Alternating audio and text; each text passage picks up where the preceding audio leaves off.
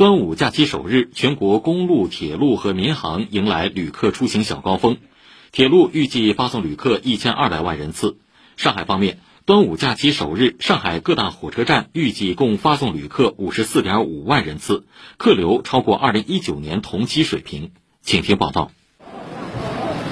早上六点半，通往虹桥枢纽的红鱼高架就已经出现红色拥堵，导致在进站口不少旅客都是步履匆匆。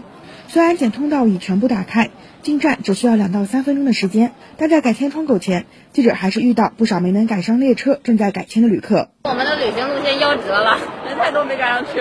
七点出的门，七点出的班原本的车应该是几点的？七点四十多的。没想到路上这么堵，我们高估了我们的跑步速度，被人流阻碍了我们的速度。原本是要去哪里的？去重庆的，因为我们没有赶上那个火车，我们刚改签了，改签完了，就是吃了个早饭就误点了。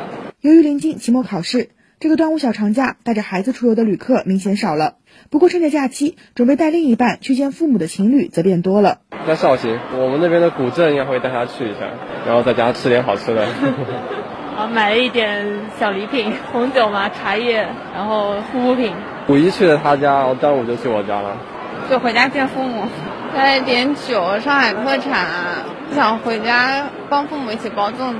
还有不少旅客选择去上海周边城市休闲游。汤女士和男朋友就选择了浙江温岭的石塘镇，那边风景看着网上说还不错，然后去看一下，看看风景啊，拍拍照啊，放松放松心情。因为平时都在上班嘛，正好节假日，然后就去散散心。第三天的那个早上。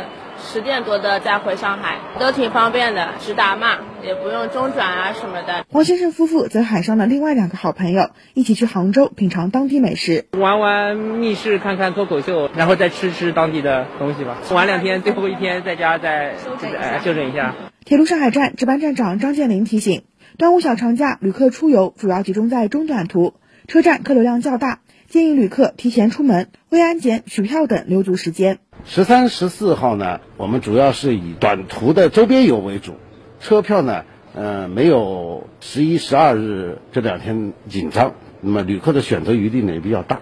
呃，返程高峰呢，预计是在十四、十五号两天会出现。